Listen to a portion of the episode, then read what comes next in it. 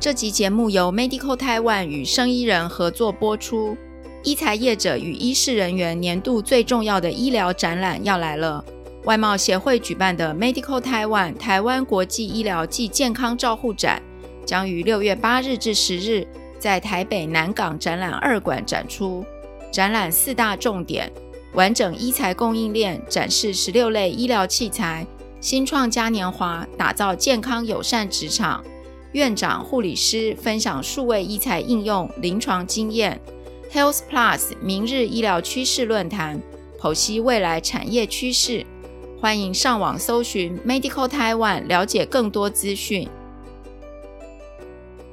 欢迎收听声医人生履历，我是玉庆。嗯、现在的企业呢都在聊这个转型的话题，或者是说多元发展。今天我们这个这一集呢，也是一个。一直以来，在我们频道都是很受欢迎的一个系列，就是访谈生医公司，然后邀请他们，请他们来分享他们在做什么。那今天我们邀请的这间公司呢，是嘉硕生医电子。那它是本来是这个台湾嘉硕科技跨足生物医学电子产业成立的子公司。呃，我上网去看了一下他们的这个就是在做的事情哦。其实他们本来是从这个叫做什么？这个等一下要请我们的来宾好好帮我们介绍一下。从这个表面声波的核心技术呢，本来是用在通讯产品上面，然后经过他们研发之后呢，现在开发成一个 biosensor 的产品，然后同时他们现在。就是前瞻在这个居家医疗，还有这个像定点照护检验的这个市场上面，我们今天邀请的来宾就是这个嘉硕生医电子新事业处的处长刘思恒博士，Justin。Justin 你好，玉清你好，各位听众朋友大家好。哎，hey，Justin，终于我们终于可以 录了。之前 Justin 非常的忙碌，然后要出差啊什么的。那今天终于可以跟 Justin 就是定个时间，请他来跟我们介绍一下。刚才有提到，就是 Justin，你们这边本来是这个在做这个通讯电子元件，是这样吗？是的，是的。那这几年我们也一直在呃跟人家讲，就是分享到底嘉硕生意是怎么样去创业。我们觉得这个故事是非常有趣的，嗯、所以也非常高兴有这样的一个机会能够跟大家分享。对，你们怎么从通讯的这个领域转到生医电子？这转变的故事是怎么样？好啊，我们母公司叫做台湾嘉硕，嘉是嘉义的嘉，硕是硕士的硕。那我们的子公司嘉硕生医是从台湾嘉硕 spin off，在二零一八年年底 spin off 出来的子公司。那台湾嘉硕这家公司，相信大家不陌生，它就是所谓的呃电子业。那我们最主要是在做频率的元件。那这个频率元件呢，有一部分是我们研发的自有品牌，那有另外一部分是帮客户去做代工。那不知道大家对于代工有什么样的一个印象哦？其实我们常常会在一些创新的论坛去提到，诶，我们台湾希望有一天能够去走出代工，然后又越来越多的创新，然后建立自己的品牌，这些方向都是很好，也是值得鼓励的。但是呢，以我们现在的呃经济的现状，其实支撑整个国家的经济最主要是代工。那事实上，代工是一个非常高度专业的技术还有服务。所组成的一个一个一个企业，那代工呢，其实可以把自己做得很小，也可以把自己做得很大。举个例子来说呢，啊，代工你有机会去接触很多不同的客户，有国内的客户，有国外的客户，来自各个国家的客户。那从这些客户的身上，你可以去学习到这整个国际大环境市场发展的趋势。然后客户之间有一些新的技术、一些情报都会在这里面，所以其实台湾嘉硕为什么有机会能够去创嘉硕生医电子呢？最主要是因为在十年十多年以前，我们帮一家日本公司叫做日本无线 JRC 做代工。那日本无线这家公司呢，它是在做一种高科技的晶片。那当时呢，它努力的在寻找全世界各地的厂商，希望说能够帮他代工这一个晶片。那呃，结果他就找到我们台湾嘉硕啦。好，那这个日本客户呢，他制作的这一个，他希望我们代工的这个产品非常难制作，然后量又不大。其实我们的经验告诉我们说，高成长的产品常常会用这样的一个样态来出现。那我们因为看见了这个未来性，我们就接下了这个代工的任务。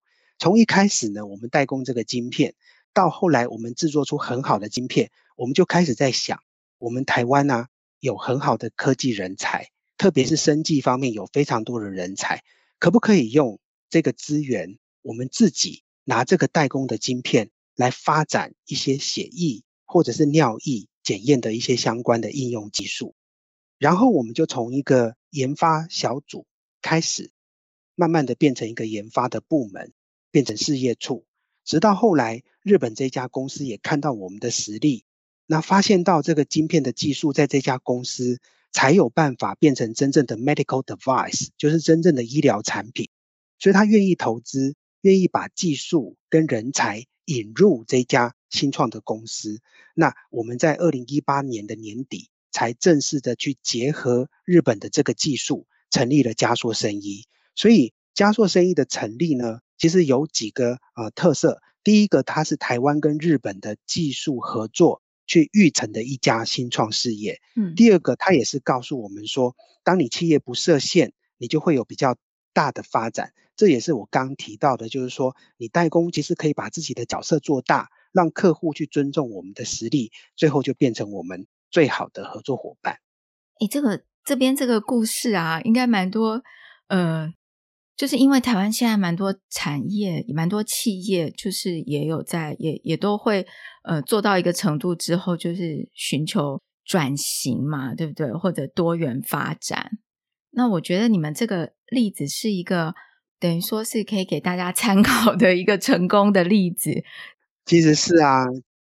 嗯，好，我们刚才在前面呢，呃，Justin 有帮我们介绍，就是呃，这个嘉硕生医电子的这个转变的，就是转变到现在做，本来是台湾嘉硕，然后到现在嘉硕生意电子做这个 biosensor，那它是基于这个表面声波的感测技术嘛，所以可以帮我们。大概解释一下，让我们有一个概念，这个表面声波感测技术是做什么的？然后它原来在通讯元元件的应用是什么？好啊，我们现在在说的这个表面声波的这个技术呢，它主要是常常会应用在手机，然后手机的那个无线通讯的这个技术。那它最主要是做滤波器。那滤波器的功能呢，就是把特定波长的讯号哦，把它截取出来。那把其他的杂讯滤掉。那最主要，它在手机或者是无线通讯的这个领域啊，是做这样的一个用途。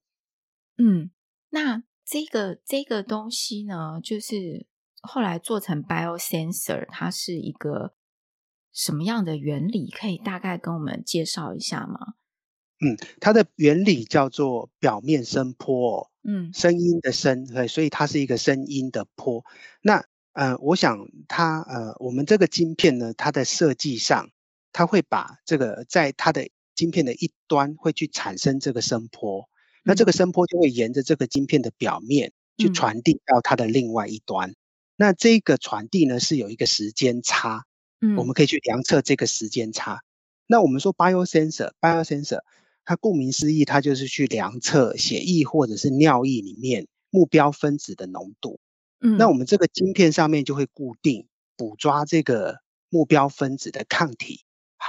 那当这个抗体去接到血液、尿液里面的这个目标分子以后，因为这个 binding 的发生，会造成它局部就是这个 local 它的一些粘度的变化。当你表面声波通过这个区域的时候，诶，它的波速就会发生减慢，它的振幅也会变小。所以在实验上，你就可以去量测。它减慢的程度，你就知道接在上面的分子是多是少，你就可以去决定它的浓度。这个就是表面声波去做声医量测的基本原理。嗯，所以它还可以做这个定量，对吗？是的，它是一个定量的检测。OK，那呃这样子，因为我们现在比较多看到的就是光学的嘛，那这个声波的跟光学的，它有什么样的优点吗？哦，就是比较光学的系统会有什么样的优点啊？嗯嗯、对啊，好哦，呃，我们传统医院里面所用到的大部分是这种光学系统嘛，嗯、那这个光学系统大家的印象，它的机台都是蛮大型。嗯，最主要是因为如果你用光学系统的话，你要有产生的光源，嗯、你要有镜片去分光，那你还要有感测光的模组，那所以这样林林总总加在一起，这个光学系统的量测啊，通常它的机台会比较大，那使得它呢比较容易安置在医院，不太容易离开医院扩散到地区或者是居家。那这个是光学系统的一个一个特色。那如果你使用表面声波的话，因为你不需要这些光学的组件，嗯、所以呢，你的整个量测系统就可以变得比较小，甚至可以缩小到就是你放在手掌上或者放在公事包里面，直接就离开医院带到在宅医疗的现场。所以这个是表面声波相较于光学系统的第一个优点，就是它的量测的体积可以比较比较小，比较精简。那第二个优点是说，它可以避掉离心的这个程序。我们知道。为什么光学的系统需要离心？最主要是因为血液本身是红色的，而且血液它的性质，因为这些血球的关系，它不太容易透光。所以光学系统在做检测的时候，它的第一步就是要先把这个血液简体离心。离心之后呢，直接拿它的上清液，我们说血清去做检测。所以我们都说是血清生化检测。那如果你使用表面声波，因为表面声波不太不会受到这种光学的干扰，所以你可以直接用一滴血液来做量测。那这是它的第二个优点。嗯，那还有一个优点是说，光学系统通常都需要专业的人员通过受训之后去操作。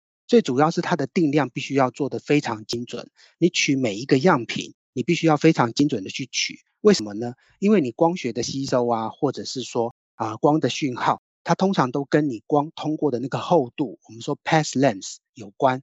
所以如果你加多加少一点点的变化，它就会造成你的量测不准。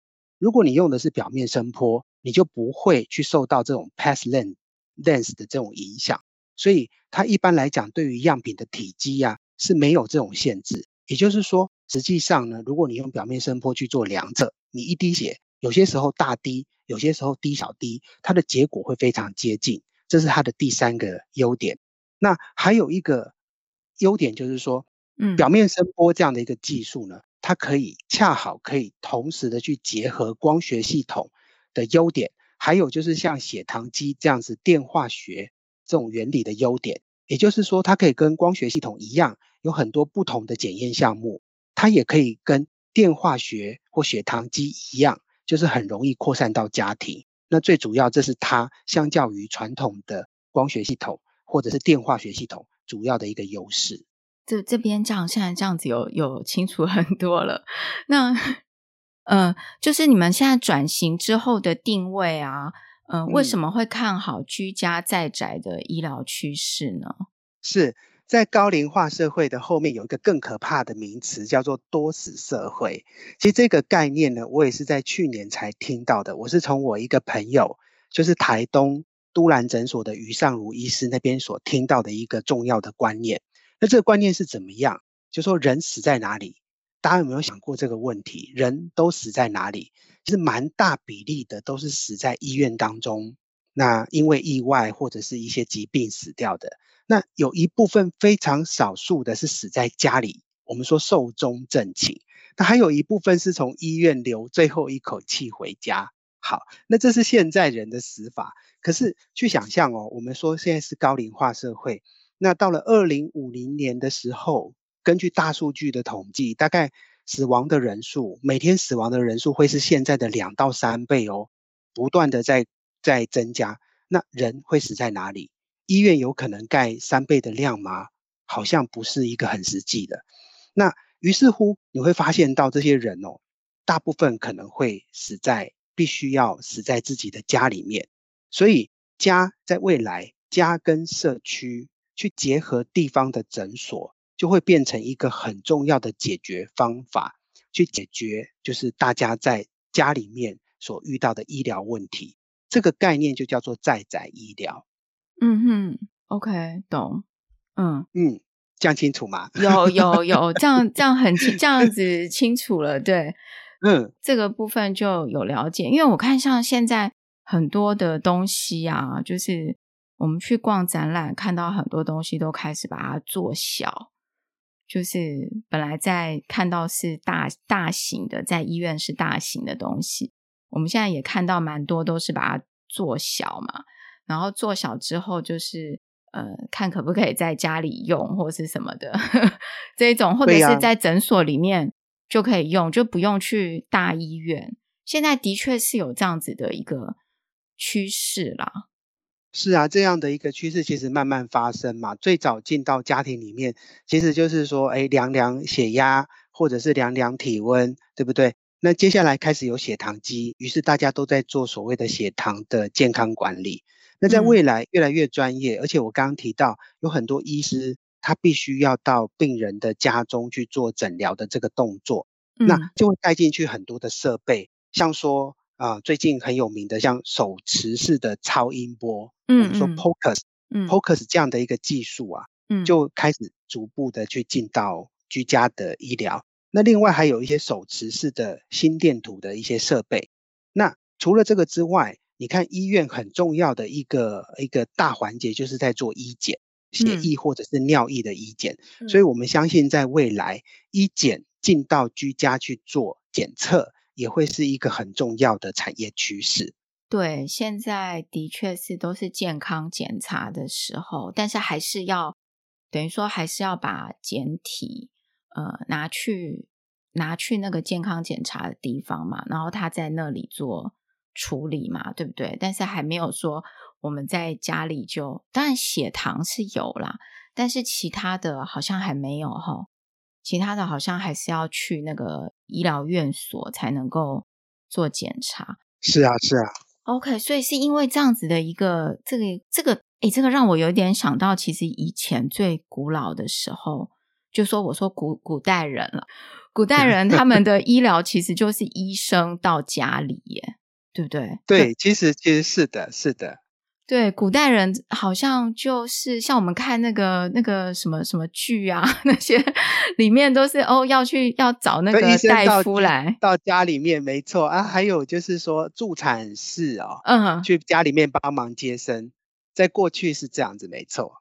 对，过去是这样。那现在现在状况是因为有大医院啊，然后有一些设备高阶的设备在里面，嗯。但是未来，我们现在一个情境就是说，未来可能又会回到家里了。但是这时候是，呃，这些医疗人员他们会带可以在家里用的这些设备过去。对对对，因为我们提到的观念就是说，大家人口逐渐的老化嘛，嗯，那接下来就会有所谓的高龄化社会、多死社会。到了那一天，医院事实上就是这些大型的医院是保留给一些重症或者是有需要的人去用的，嗯、那一些。亚健康的管理或是一些长照，就会慢慢的移转到以家为主的在宅医疗，最主要是这样的一个改变的趋势啊。这样这边有了解了，OK。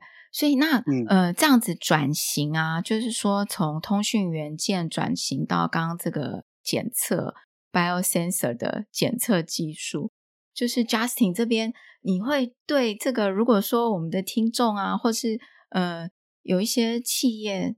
想要跨入这个产业的话，会有什么样的你的这个心得可以分享一下，跟我们建议一下吗？嗯，我觉得现在这个社会已经是高度的跨领域了。你会注意到说，很多很多不同的领域最终都是要在一起。那除了人才去啊、呃，我们说人才要跨领域，但是公司的观念某些时候也是需要跨领域。就对于这样的呃，我们说电子公司如果要转这种生意的产业，很重要的一点就是这个观念上的转换。嗯，那举例来说，就是说，如果说我们要做医疗，如果你决定要做医疗，那某个程度你要尽快的去进入医疗真正应用遇到的问题。我想举一个例子，就像呃，我们家硕生意在刚开始创立就是我们加速生意在刚刚开始研发的第二年，我们就决定要去申请医学中心的临床合作，然后透过 IRB 去收集到病人的简体。那这样的一个策略在今天看起来事实上是正确的，因为呃，我们做生医感测已经很多年，我们发现到就是说有些时候你这个生医感测呢，标准品做得很好，不见得能够去处理血浆的样品，因为想血浆事实上是复杂了很多。嗯，那你血浆如果测得好，诶，不见得能够测真正的全血液。嗯，那如果说你这个全血液还是从指尖拿到的，因为它没有一些呃凝血的药剂，所以它是边量的时候，诶，它就边凝结，所以指尖血又是另外一个更难的问题。那病人的指尖血又更难，因为他之所以叫做病人，就是因为他的血液组成本来就跟正常人不太一样嘛。所以，我们事实上这些真正的问题，唯有透过真正的临床的研究，你才能够去呃发现怎么样去解决。所以，哦，你你们有透过这个 IRB 去等于说真的在做临床合作，对不对？是的，是的，是的。这个可能是跨入这个生医领域呢，就是说你要真的处理的就是临床上面的问题嘛。这边在在在讲的是这个部分。呃，最后啊，想要问一下，就是说，呃，嘉硕生医电子啊，你们本来在做通讯元元件，然后进入生医，这个跨这样子的一个呃产品。有，就是在人才上面有没有什么样的会需要招募什么样的人才进来，给我们参考一下。好啊，那其实我觉得很重要的两个点哦，嗯、第一个就是说，哎，跨领域的人才不要去设限自己学习的方向，嗯，应该有多方面去学习的一个勇气，因为加硕生医，我们其实叫做加硕生医电子。我们本身就是一个跨领域的公司，嗯，那跨领域的公司能够存活，最基本的就是不设限，多方的去学习。嗯，我觉得这个会是第一个人才需要上的特点。那第二个就是回到我们一开始的初衷，为什么我们要去研究生医？嗯，我的意思是说，为什么大家在读书的时候要去念生医？一定是对人有关心嘛，嗯，一定是希望有一天我们做的医疗能够对人群的健康有帮助。那个是我们的初衷。那我觉得新创的过程是蛮累的。那你累的时候，你要有前进的动力，就不断的 push 你往前去克服所有的困难。嗯，那其实呃，我觉得在这里头很重要是找到那个初衷。那例如说像我自己工作累的时候，我有些时候会到急诊室，因为透过你在急诊室，你看到一些病人的痛苦，你会去找到你当初决定去念念生医的那个初衷。我觉得回到那里，就是我们希望来到加速生意的人才，那这些人能够对人关怀，然后重视医疗，然后对人群的健康本身是有热情的，所以大概是我们希望找到人才的一个方向。嗯，我们这一集呢是生意人跟 Medical Taiwan 展会合作，那就是访谈 Medical Taiwan 的这个展览的公司，那先跟大家介绍他们。在做什么？那如果你对他们的这个有兴趣呢？刚刚讲的这个表面声波，如果对 对这个呃加硕生医电子这个表面声波有兴趣的话呢，可以在这展会去找到你们吗？可以的。OK，好啊，到时候就是我我觉得这个表面声波其实，嗯、呃，其实我刚刚听你这样说明，我也有蛮多想法，就觉得说，哎，其实这个检测技术还是又回到那个物理本身，对不对？就是很多医疗检测啊，或是医疗的这些器材，其实因为最终检测你一定要用一个物理方法去做嘛。嗯、对，光也是一种物理。那电化学它去量电子的讯号也是一种物理。那声波的话，就是说看它声音减慢多少，它也是一种物理。所以最终都是要回到用物理的方式去看生化到底反应进行的程度是怎么样，这是共通的性质，只是说。声波这边真的比较少有人开发，最主要是大家都发现到说，诶，声波的晶片会比较难控制，所以我们第一个，呃，算起来第一个突破就是说，把这个声波的感测表面化，也就是我们用的是表面声波，嗯，它就比较不太容易去受到其他的干扰。那第二个应该很大的关键是说，我们刚刚提到的封装技术，因为你唯有这种封装技术，它才能够真的变成一个 biosensor，而不是一般的 sensor，因为它能把那个电子的部分保护起来。嗯、因为血液、尿液一滴到上面去，如果你没有保护好的话，这个晶片就烧掉了。大概是这样子，嗯、这就是我们成功的一个啊、呃、很重要的契机。嗯，对，这个声波这边，我就想到以前有那个，就是呃，用用这个声波，用声音来量测材料的那个 material property，对不对？量测它的那个叫什么材料系数？对呀、啊，对呀、啊，用声波的方式、是蛮有一点类似的道理在里，好像原理是感觉是类似的。是是是，那或者说我们更早，你有看到有一些西部片。然后有那个坏人，嗯、他会用耳朵贴在铁轨上面，嗯、去看看，哎，火车多久会来？其实他是在告诉我们一件事，对对对，就是说声音的传传递在金属的表面，嗯、事实上是非常稳定而且可信赖。嗯、其实它的原理上很多都是共通。嗯，对，嗯、这个很有意思。嗯嗯，嗯好，好，先谢谢谢谢 Justin。那如果呃我们的听众假设有对这个。这个嘉硕生意电子呢，想知道他们做什么呢？也可以在这个展会的时候逛一逛的时候呢，去他们的摊位看一下，那聊聊天这样子。好啊，欢迎大家过来，谢谢，谢谢，谢谢你。